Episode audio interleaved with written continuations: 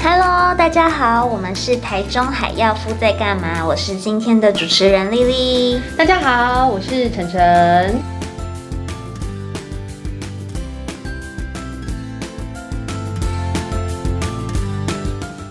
我们将在这里和你分享大台中地区健康大小事、生活话题与健康资讯对谈。那今天呢是孕妈咪系列的第三集，没错哦，要来聊聊孕妈咪爱自己，也就是怀孕期间的检查。嗯，除了分享产检的资讯啊跟项目，也会跟线上朋友聊聊像是准爸爸的陪伴，以及孕妈咪生理跟心理上的转变哦。嗯、那也欢迎各位朋友可以邀请身边的孕妈咪或准妈妈的家人们一起来收听我们的台中海洋服在干嘛？没错，其实面对吼我们的那个怀孕的时候，有时候会感觉很期待。但是其实也会觉得说，嗯、呃，接下来我会不会要检查？检查的时候又很担心宝宝会不会出什么状况，所以我觉得很多孕妈妈应该都有这种忐忑不安的感觉。真的，因为其实每次去产检之前，就会担心说，哎，会不会这次检查的数值不正常啊，或什么的，就好像是在考试一样。那今天呢，除了要来分享产检相关的知识，也要一起来关心因为身体变化而产生焦虑不安的妈咪们哦。嗯，哎，对啊，这边我们也聊到，已经在怀孕的时候，很多妈妈第一个脑袋浮现的想法就是，哎，那我是不是要赶快去产检？呃，那其实呢，呃，有些人会认为说，我怀孕一定要达到一个呃周数。然后领了妈妈手册才能够去产检，那其实这是不对的哦。哦，基本上产检会从什么时候开始？你从知道你怀孕了以后，就可以做这个孕期的健康检查。那为什么要做这个检查呢？其实也要避免一些什么子宫外孕，或是有这种怀孕初期出血的这样的可能性。所以其实呃，从你知道怀孕开始，就可以去做一个检查喽。没错，而且对新手妈妈甚至新手爸爸来说，第一次的产检可以说是人生的一大里程碑哦。嗯，那这边分享一下孕妈咪的第一次产检，基本上第一次健保例行产检时间约为怀孕的九到十二周，那也就是看到胎儿的心跳，然后比较稳定的时候，会给予这个产妇妈妈手册。那也会进行首次例行的产检基本检查哦。嗯，那也因为这样，第一次产检所需的时间比较久，其中很重要的也是和你的医师建立良好的互动跟信任。那假如说你曾经有流产啊、开刀或住院过，也务必要告诉医生哦。因晨晨，你知道我们产检的通常例行事项有什么吗？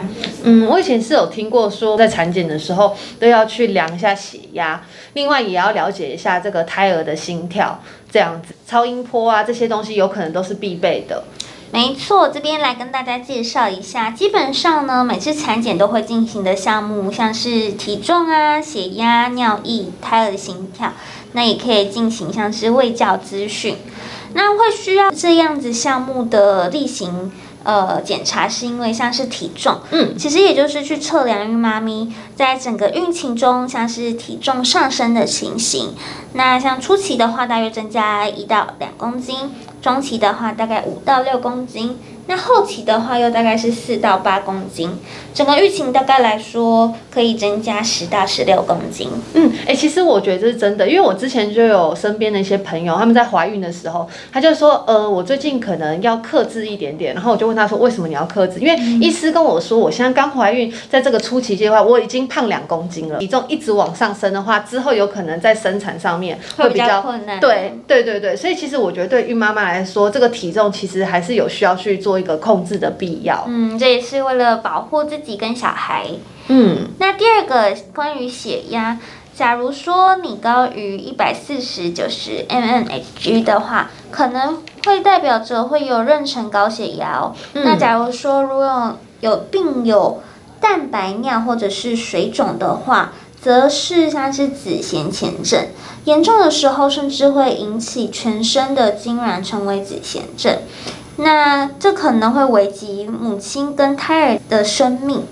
那血压如果说比较高的时候，请务必要多多呃躺在床上好好休息。那饮食控制，那饮食上也当然需要清淡啊，少盐、少油、少糖。假如说有必要，会需要住院去透过药物控制哦。嗯。那第三个的话是尿液，嗯、基本上就是透过尿液去检验说孕妈咪有没有尿糖、尿蛋白等等的。那透过这样子，其实可以早期发现子痫前症跟妊娠糖尿病的状况，进行早期治疗哦。嗯，那第四个的话就是胎儿心跳，也就是胎心音。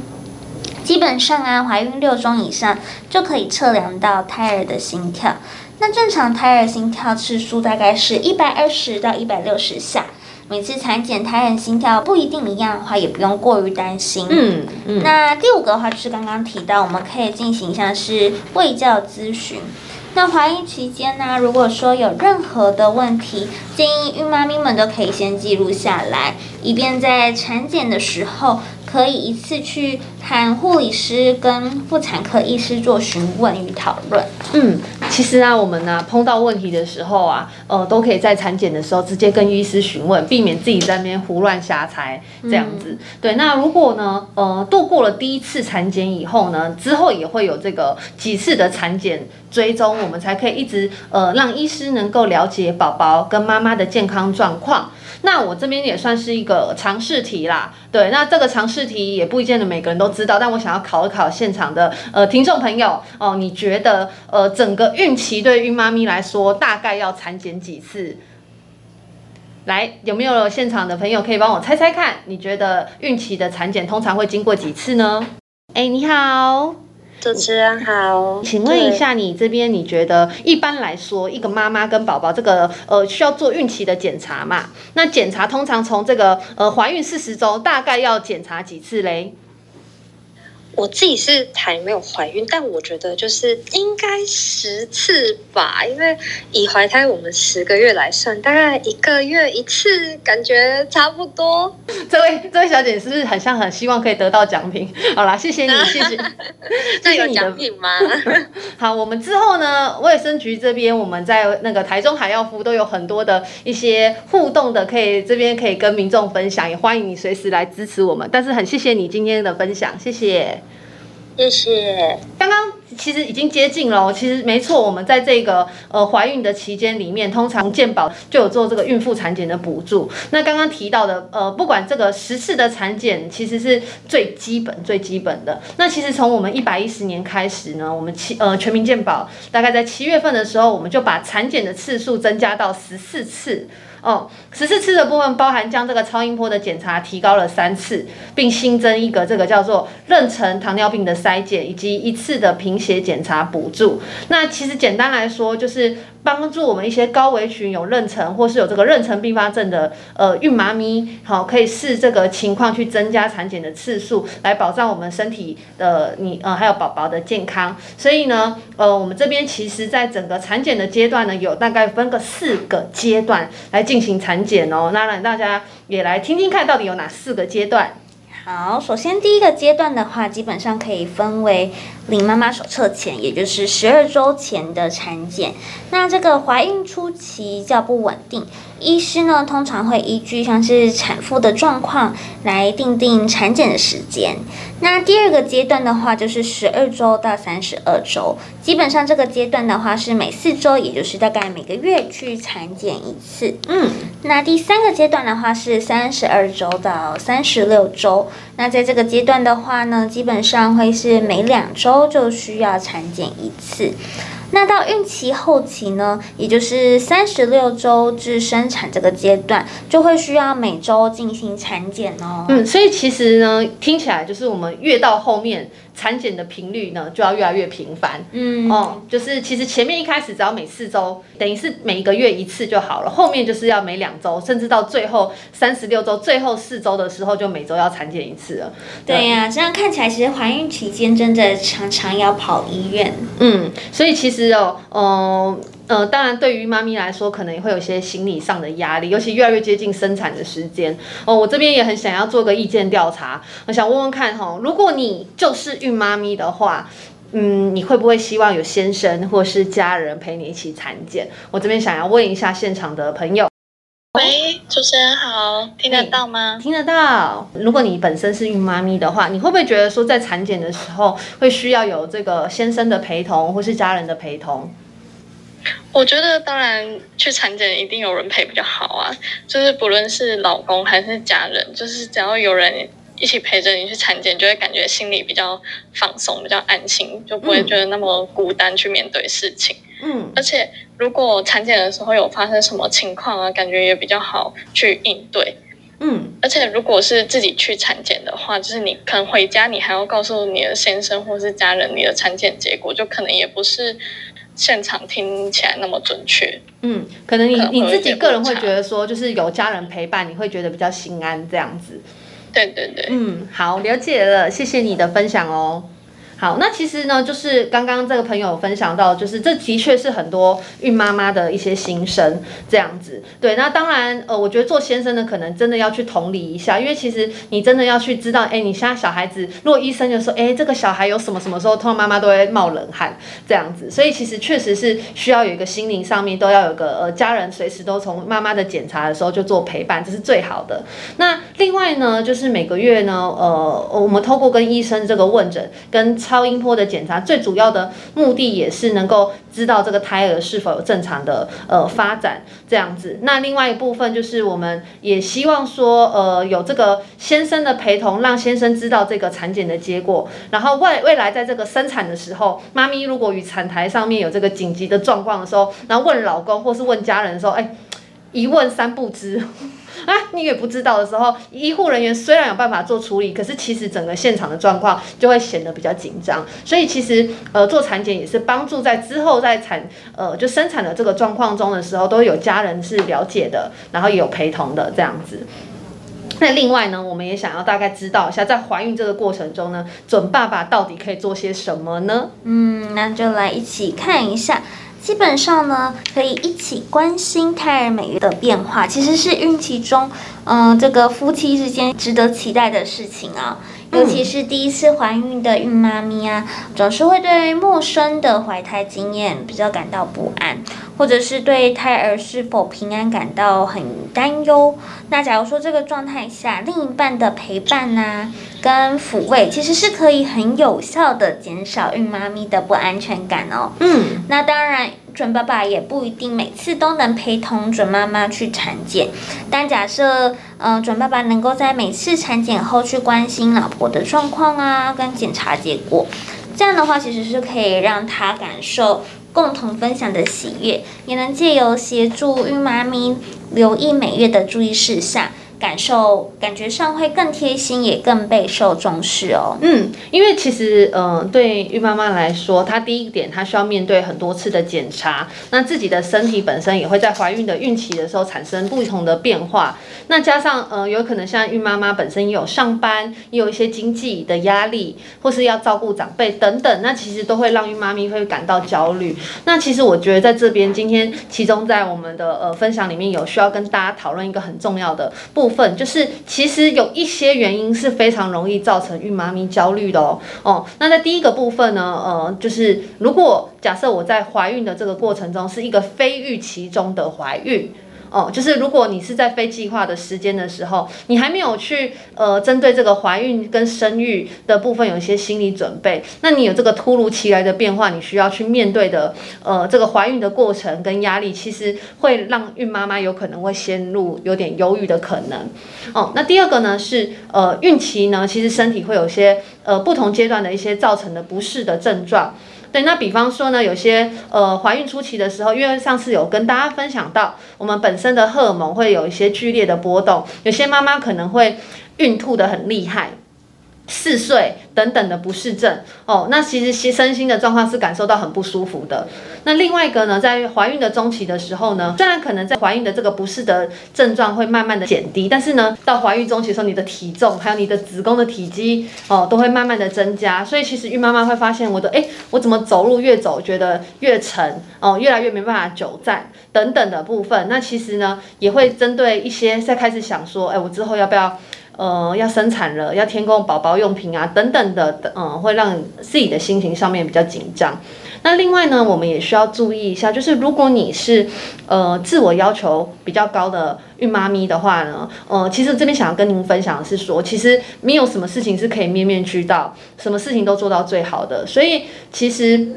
在怀孕的过程中，有一些不可控的因素，那我们就尽量让自己的心情能够比较稳定一点点，这样子不要给自己太多的压力。那第四个呢，就是如果您呢是这个身边比较缺乏呃家人或是伴侣的支持的话，呃，或是你可能在这个婚姻的过程中，你有感受到比较相处的比较有些摩擦哦，一些压力在，或是比较不融洽的时候，其实这些时候在怀孕的期间的时候，很多孕妈咪的呃孤立无援的感觉。哦，还有那个压力的感，其实是个感觉会被扩大的，也会造成这个忧郁情绪的根源哦。嗯，真的。那对于准妈妈而言，其实生活中最亲近的人大概就是老公了。对啊。那假如说准爸爸能用行动支持，其实就可以让准妈妈心里更踏实啊，减少焦虑。不是猪队友，是神队友。没错。那今天来分享一下要如何实际的行动支持，因为其实门诊上碰到许多孕期。忧郁的妈妈，他们很多原因都是因为可能是陪伴度不够。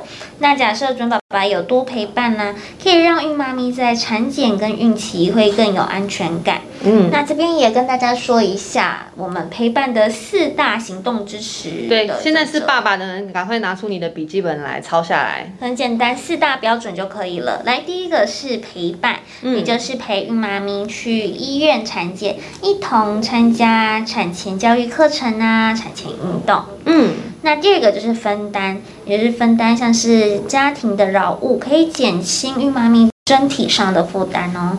那第三个也很重要的是倾听，我们去用心倾听，可以分享孕妈咪的快乐，然后去分担她的忧虑。那最后的话就是寻求协助。假如说你真的发现孕妈咪有情绪低落的现象，而且长时间无法缓解的话，甚至很严重，在开始越来越可能情绪以低落的方式持续，其实这时候就要立即的去寻求医疗协助哦。嗯，我相信其实哈，呃，很多的时候就是孕妈咪的这每一次的产检呢，都会记录到孕妈妈的身体的变化，宝宝的这个呃成长。其实对于爸爸来说，某个程度也是一种在生产的一种参与。所以其实呢，呃，你如果可以支持孕妈妈的这个孕期的状况，然后也了解胎儿生长的情形的话，其实也可以增加我们这个夫妻的感情。嘛，也可以为我们这个亲子的关系有一个很良好的基础。嗯，对啊，宝宝的健康发展一定是夫妻俩最关心的事嘛。嗯，但有许多孕妈咪在怀孕之后才知道，原来要做的检查这么多。那这时候有听我们台中海药夫的人就有福了。嗯，我们来跟大家一起说一下有什么项目，那也会跟大家推荐哪些族群需要做，这样就不会眼压眼花缭乱喽。对，那首先我们在呃刚刚丽丽有分享到要做这些检查哦，那检查第一个要检查什么哦？首先的部分就是要孕妈咪要检查的就是跟先天性疾病的部分哦，做孕前的检查，比方说呃你们大家可能都有听过这个什么海洋性贫血。哦，就是如果你本身有贫血的遗传，你有可能在怀孕的时候有四分之一的机会，小朋友胎儿这边也会罹患这个海洋性的贫血，所以其实这个部分一定要先做检查，因为有可能严重的话会危及这个准妈妈跟胎儿的生命跟健康，所以呢。呃，孕妇通常在做第一次产检的时候呢，就会进行这个孕妇海洋性贫血的筛检。那透过这个血液的检查以后，去来去测出有没有这个问题。那另外一个部分就是，呃，如果你啊刚好爸爸跟妈妈哦夫妇都是这个海洋性贫血的带因者的话，那我们这边就非常建议您可以先提早先询问医师是否去接受这个胎儿的产前遗传诊断及遗传咨询哦。嗯，那接下来我们来介绍一下一般会做的常规性检查，主要有三项。嗯，那第一个的话是 B 型肝炎的筛检。那之前的呃集数我们有分享过，其实 B 型肝炎呢、啊，它的病毒主要是借由体液啊、血液或者是亲密接触、输血、注射等等的途径所传染。对，那一般可分为垂直传染跟水平传染。那由于 B 型肝炎的病毒感染时，如果说你的年龄越小的话，其实越容易成为慢性的带原者。也就是母婴间的垂直传染，也是台湾地区 B 型肝炎盛行的重要原因哦。嗯，大概有四十到五十趴的带原者都是由此途径所传染的。嗯，所以我们也是要宣导早期的预防接种，能有效去杜绝 B 型肝炎的感染。嗯。那第二个的话是德国麻疹，基本上德国麻疹是经由飞沫然后接触感染。一般人感染的话，其实它的症状的确是轻微，然后没有后遗症的。但假如说你是孕妇感染到我们的德国麻疹的话，这个病毒是会透过胎盘垂直传染给胎儿，嗯、那这个危险性真的非常高，可能会造成死产、流产，或者是胎儿主要器官受损。那如果说孕妇怀孕最初十周感染德国麻疹的话，其实出生的婴儿有高达九十趴的几率会有先天性缺陷哦。那假如说是怀孕第二十周以后感染，则会生下先天性缺额的机会是比较小的。那说到这边，其实预防德国麻疹最有效的方法就是接种疫苗，所以也会建议各位准妈妈们或者是。本身已经有在计划怀孕的呃老婆们，其实可以孕前去做健康检查时，嗯，就能进行德国麻疹的抗体检测。假如说结果是阴性的话，就应该在怀孕前或者是产后，尽速的去做持续去追踪德国麻疹抗体检查。那这边的话，也可以到各卫生局或者是预防接种合约医院诊所去接种。一剂的 MMR 疫苗，那这个疫苗是免费的哦，不用担心。嗯、那透过这样子，其实可以确保我们怀孕期间不会受到感染。嗯，那第三个的话是孕妇的乙型链球菌筛检。那这个乙型链球菌啊，其实是人类的肠胃道以及泌尿道常见的细菌。那这个。周期周产期其实严重感染最重最主要的致病菌这样子，那它本身也是会导致新生儿细菌感染疾病中最常见的细菌，大概有十八到二十趴的孕妇产道都有这样子的细菌。那假如说孕妇体内有乙型链球菌是无法进行没有进行筛检跟积极治疗的话，其实是会可能引起新生儿早发型的这个乙型链球菌感染的哦。那它会影响的可能是进一步导致新生儿有肺炎啊、脑膜炎、败血症等等重大并发症。嗯，所以目前国际上其实预防新生儿早发型的乙型链球菌感染症，主要采行的策略呢，就是针对呃，当有确知妇女呃孕妇有这样子的带菌状况时，会去于待产时去使用预防型的，像是抗生素去做治疗。嗯，哎，那这边的话也请晨晨帮我们分享一下。非常规型的检查又有哪些呢？嗯，像刚刚丽丽讲到的 B 型肝炎啊、德国麻疹，或是这个孕妇隐形链球菌的这个筛检都是常规的。那我接下来要跟大家分享的是一些非常规的呃一些检查。那像是大家可能知道，是有些叫做妊娠糖尿病的筛检。那简单来说，呃，就是属于这个糖尿病高危险群的这些孕妇来说的话，呃，你这边呢在知道怀孕的时候，建议及早做这个妊娠糖尿病的筛检哦，因为这部分呢，就是有这个认确诊你是妊娠糖尿病的孕妇，于产后呢会在这个六到十二周还要再进行一个筛检，评估是否会发生这个典型的糖尿病这样子。那第二个呢，就是要做这个羊膜腔穿刺检查。那因为我们通常要去检查我们的胎儿的染色体是否有异常哦，那通常呢是在这个怀孕十六周以后。做检查，那如果您是这个呃高龄产妇，大概在三十四岁以上哦，那超音波的这个检查，还有这个母血糖氏症的筛检结果为高危险群，或是你曾经有生过这个呃异常胎儿，或是这个有家族史的准妈妈们呢，也建议呢要做这个羊膜腔穿刺的检查，比较安全哦。嗯，那刚刚呢都是在分享身体上的检查，其实心理状态也不容忽视哦。大约七十到八十趴的女性啊，在孕期以及产后可能会有短暂的焦虑跟忧郁的状态，而且高达十到二十趴的孕产妇会产生重大的身心变化，像是产生焦虑啊或忧郁症。那其实轻微的孕期以及产后忧郁状态一般是会自然消失的，但大概要注意，会有三分之一可能会演发成忧郁症。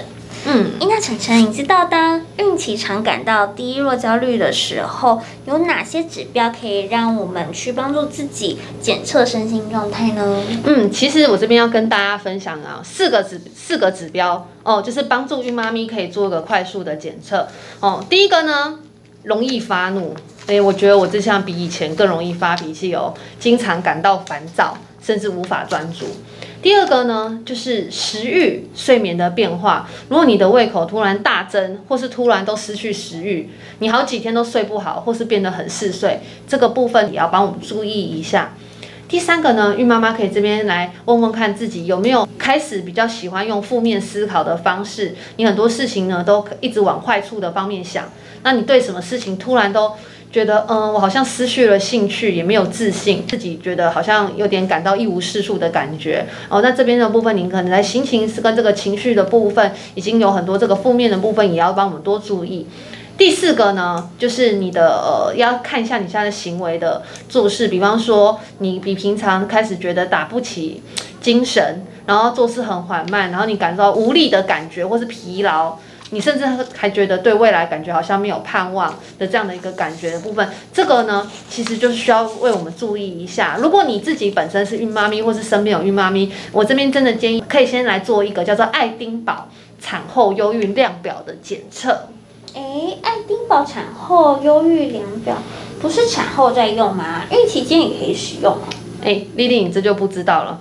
我们这个爱丁堡的产后忧郁量表，其实是全世界公用评估孕期及产后检测的量表哦。哦，那虽然它叫这个产后忧郁的量表，可是事实上呢，其实我们在怀孕期间的时候，它就可以透过让孕妈咪能够去评估情绪，去检测你在这个过去七天的状况哦的心情，呃，这个感觉去填。那我们建议大家在填写的时候，不要那边想的很多哦，我这边要写呃非常还是中等还是什么，改来改去，不要。你就凭直觉直接填写就好了。其实我要跟大家讲，是孕产妇的忧郁情形，其实通常是常见的。那只是大部分八到九成忧郁的部分就是短暂短暂的，可能有些家人的陪伴、生活上的调整就可以获得改善。但是如果你这个忧郁感或者低的情绪呢，持续超过两周以上，上，呃，你这边真的要注意一下，因为有可能高达十分之一以上会等于你已经有这个呃孕产妇忧郁症的情形。这时候呢，我们就需要寻求。专业的协助喽。嗯，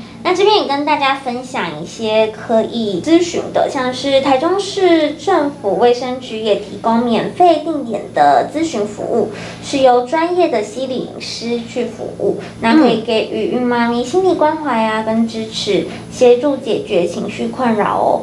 如果有需要的民众，可以至各区的卫生署申请。那卫生福利部呢，它有提供二十四小时免付费的安心专线一九二五，以及孕产妇的关怀资讯专线。那这边也跟大家做好笔记，零八零零八七零八七零。嗯，其实我们今天分享了很多，大家都可以，不管是身体或心理，其实，呃。基本上的话，我们就是建议寻求专业的医生的建议哦，你就不会在孕期的过程中感到这么的慌张或紧张。那我们也很希望跟大家分享，就是对于孕妈妈来说，其实有很多身心的压力、不稳定、低落，所以我们建议，如果你是身边的家人，你就要多陪伴。多关怀他，那也可以呢。呃，这个量表的部分也可以建议他测测看，这样子。那如果民众有任何的这个刚刚有说到孕期、呃孕前、孕期或是这个产后健康管理的相关问题，我们都可以拨打这个孕产妇关怀咨询专线哦。嗯，那多了宝宝的妈咪们，其实除了心理上，怀孕时身体上会有哪些变化呢？来，晨晨，你先来跟我们讲讲看。嗯，第一个就是你的肚子会越来越大嘛，所以你的体重就会变重。那另外的部分就是刚刚呃有一些妈妈可能会分享到说，她们好像开始会容易长一些痘痘这样子。嗯、对，那也有一些人是可能容易嗜睡或是频尿等等的。嗯，没错。诶，那晨晨，你觉得怀孕期间能不能减肥呢？的。问题吗，我觉得孕妇应该要注重营养啦，而不是只是看在这个时候要来做减肥。那但我还是想问听听看，不知道现场的朋友，你对于这个部分的想法，就是你觉得怀孕期间到底能不能减肥？嗯。有没有现场民众可以跟我分享一下？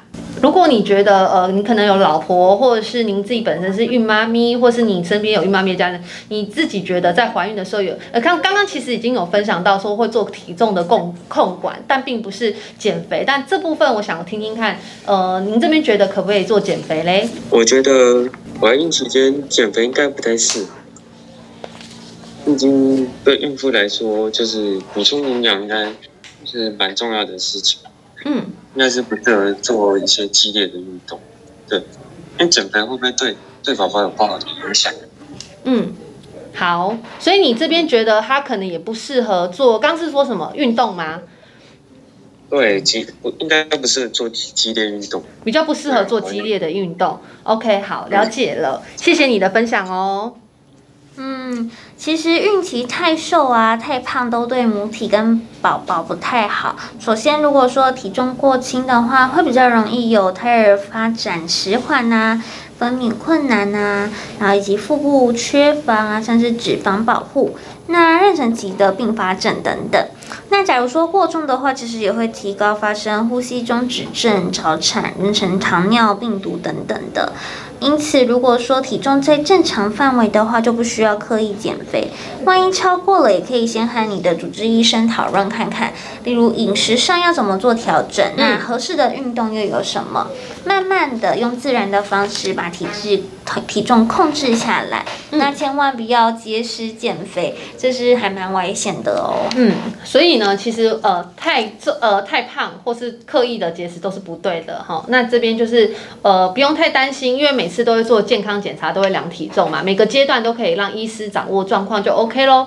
那我这边呢，也想要聊一下，就是说，呃，通常我们孕妈咪在整个孕期，大概身体上的有一些转变哦。那这些转变有可能会让妈妈感受到一些不舒服的感觉哦。那我们今天要来分享到，呃，有哪些妈妈身体上会发生的一个变化？那第一个呢，呃，就是刚刚之前有分享到有个频尿的问题。那其实因为子宫扩大了，会压缩到我们的膀胱哦，所以这部分就会有这种很想要尿尿的感觉。那我们建议就是，呃。不要刻意憋尿哦，建议就是直接就是呃有感觉的时候赶快去上厕所这样子。那我们也建议说，在晚餐以后呢，你可以少点，呃，水部分可以喝少一点。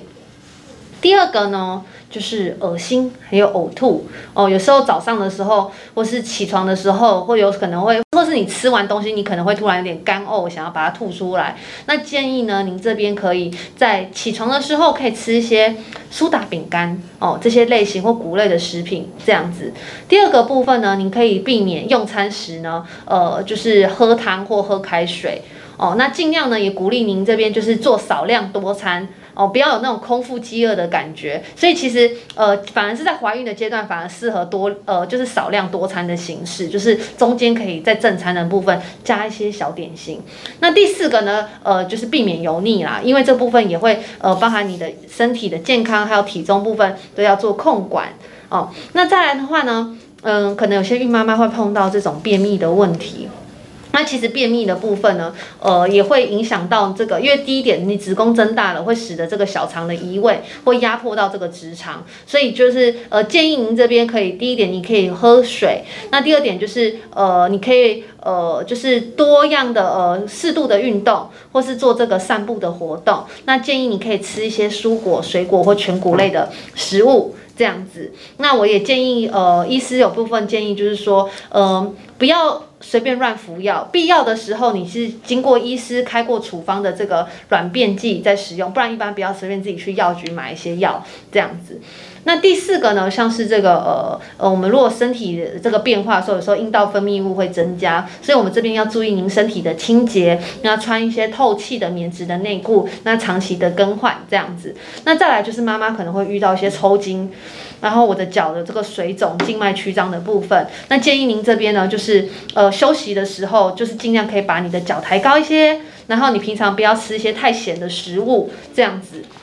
另外一个部分也可以吃一些比较高钙的食物，对。嗯、那接下来呢，还有一些些呃身体上的变化，也来请丽丽分享哦。嗯，那像是会有出血型的问题，那处理方法呢是怀孕期间如果有出血啊或凝血障碍，会导致严重的问题哦，包括流产。所以假如说有出血跟凝血障碍，请务必告知你的医师。嗯，那接下来的话也蛮多人受痔疮所困扰，那这个原因是因为。呃，便秘啊，腹泻用力使静脉内的压力增加，那增大的子宫压迫静脉，有点像是它的循环被阻被挡掉了啦。嗯、那这边的处理方式是会建议我们可以呃有定时的排便习惯，那避免呃蹲坐蹲坐用力啊，或久坐或久站，嗯、那也可以试试用温水坐浴。那假如说疼痛的感觉真的很厉害的话，可以请你的医师使用软便剂。那当然，三餐也是多去摄取均均衡，像是新鲜水果啊，多喝水，全谷杂粮等等的。嗯，那接下来也有很多人会呃腰酸背痛，那其实就是子宫扩大会使像是你的腰间椎啊，它的曲度增加。那还有其实。怀孕的时候，荷尔蒙也会改变，让你的关节软化松弛所导致。那这个部分的话，其实我们处理方式就是尽量的去让我们的背部保持直，然后不要弯腰驼背。那假如说做的时候，也可以让我们的腰部有支托，这样子。那也可以使用像是托腹带等等的辅助，去支支撑我们的腹部，去减轻我们的背部过度用力。嗯，那我们也可以试试像是按摩腰啊、背部啊，去促进血液循环。那接下来的话，还有像是胃灼热、心口灼热。那它的原因是因为像食道的括约肌松弛会导致胃酸逆流。那这个处理方式的话，就是会建议少量多餐，那也去避免甜食啊，或者是难消化、油腻的东西。嗯嗯。那像是穿的衣服也不要太紧。去减少胃食道逆流的机会。那尤其进食后啊，呃，我们也不要马上躺下来。假如说你真的呃那种感觉已经很严重，也可以在医师的建议下去服用制酸剂或者是止吐药物。嗯，那接下来就是呃口腔的部分。其实牙齿啊，像是蛀牙、牙龈炎，还有像是牙龈的增生、牙周病恶化，这真的是有很多孕妇的困扰。那它的原因是像是荷尔蒙改变，或者是我们的进食的次数会增加。尤其怀孕初期，有很多妈妈们很喜欢酸性的食物，常常会因此有反胃或者是吐酸水。那这个部分的话，其实我们就是保持良好的口腔卫生习惯。那也可以定期的去口腔检查。那这时候可以告知牙医，就是是呃怀孕妇女的牙结石清除。那假如说有异状的话，务必要及早接受治疗哦。嗯，其实我觉得刚刚我们这次分享了哈很多的一些检查，其实当孕妈妈真的很不容易。其实刚刚听了这么多身体的一个变化，这可能是你平常比较不会碰到的问题，所以。嗯，我这边我们在谈到说，就为什么要顾好我们孕妈咪的心情？因为其实对孕妈咪来说，她如果呃维持好的一个心情的话，其实过度的这个去减少这过度的压力。为什么？因为最主要来说，其实我们的忧郁是会影响到我们肚里宝宝的发育的。因为其实像有很多的研究就说，诶，包含这个小孩的新陈代谢、免疫力、内分泌跟那认知功能的失调。哦，还有是否承受这个产前时的高度压力，其实是有点关联的。那其实简单说，就是产生这个压力的部分，严重的话，有可能呃身心部分可能会影响到我们的呃流产的问题、早产的问题。所以其实我们呃在怀孕的三个前三个月的时候，你在宝宝胚胎还没有成熟的时候，我们需要去好好的去关注一下孕妈咪的身心的健康。所以第一个部分，我们现在也很想要跟大家讨论到，当然这部分也是做一个避避免哦，就是呃，如果万一你在怀孕期间的时候，有一些症状出现的时候呢，呃，你要赶快去医院检查，因为有可能流产或是高危险妊娠的这个风险哦。那我们这边就来请丽丽分享，如果有哪些症状的时候，建议您这边要赶快做就医。好，假如说你有阴道出血，不管量多多都要注意。那接下来还有像是持续，然后或者是有剧烈的头痛啊、腹痛啊，或者是严重的恶心呕吐。那也有可能会有一些状况是突然会发冷发热，那还有像是视力模糊、脸部啊跟手部的浮肿，又或者是尿量明显变少，或者是小便有疼痛或者是烧热感的时候。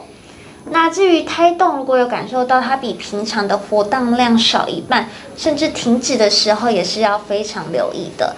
那假如说阴道有水样的分泌物不断流出，可能看起来会像是破那个，怀疑羊水破掉。对对对，还有持续性的像是腰酸或者是腹部变硬，只要上述有任意的状症状。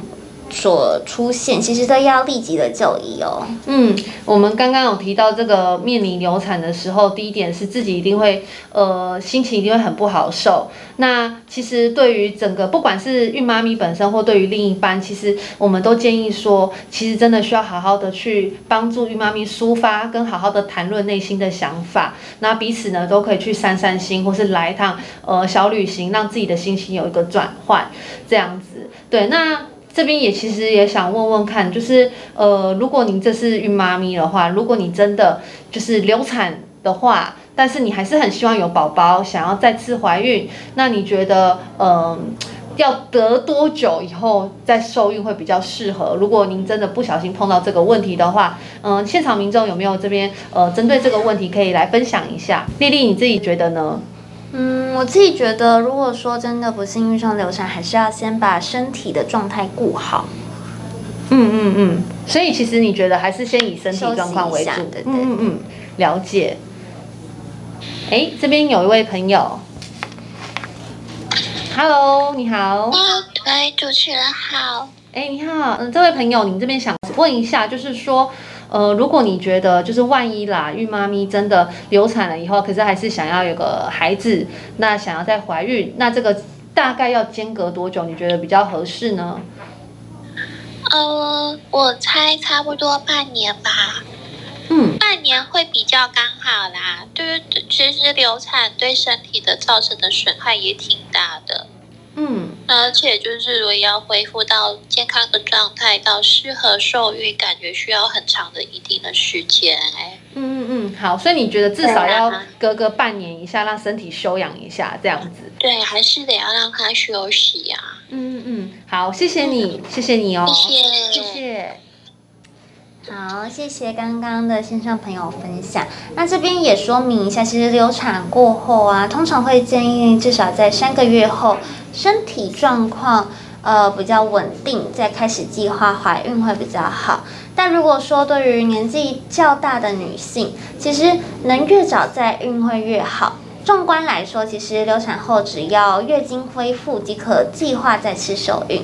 不过还是会建议详细的情况可以与你的医师去一起做评估比较好。嗯，我们怀孕的时候，其实难免还是会碰到一些突发的状况。那我刚刚说，其实孕妈妈不只是经历怀孕，她其实有可能也要工作，也有自己的一些经济的负担哦。所以其实这部分是真的不容易的。那嗯、如果您这边因为身体或是因为一些呃原因的部分，呃，这个流产的情形的话，也希望这边呢不要去责怪自己。哦，那我建议这边可以跟不管是跟专业的心理医师，或是另一半家人，就去表述，好好的分享一下内心的感受。那也建议重新把我们的身体跟心理都重新的调试好，哦，我们未来还是可以去迎接我们新生命的到来。那呃这边也想跟大家讲，就是怀孕呢，呃都是孕妈妈最美的样子，因为毕竟我们呃怀孕就那个几个四十周的时间嘛，对，所以有很多孕妈妈也会再回头再去想说，哎，我也还蛮。怀念我当初怀孕的那个时候。这个过程中虽然有可能会辛苦的部分，那其实也建议，呃，您这边是爸爸准爸爸的部分呢，就要多给予孕妈妈一些肯定，然后包容孕妈妈这样子，然后也去接纳一下孕妈咪在身体上啊，或是心情上的一些转换，这样子，然后帮助孕妈妈可以做很好的一个调试。嗯，也很谢谢今天大家参与我们的聊聊，那今天的聊聊就到这边喽。再次谢谢大家，谢谢大家能够来到我们的聊天室。那大家也可以搜寻 IG 跟 Podcast，多多关注我们的台中海药夫在干嘛，不同生活化，然后健康知性话题要与你分享。没错，那我们一样之后继续在 Clubhouse 与大家相见，也要持续的一起来一起跟我们关注孕妈咪的怀孕历程，期待大家下次见喽，拜拜，拜拜。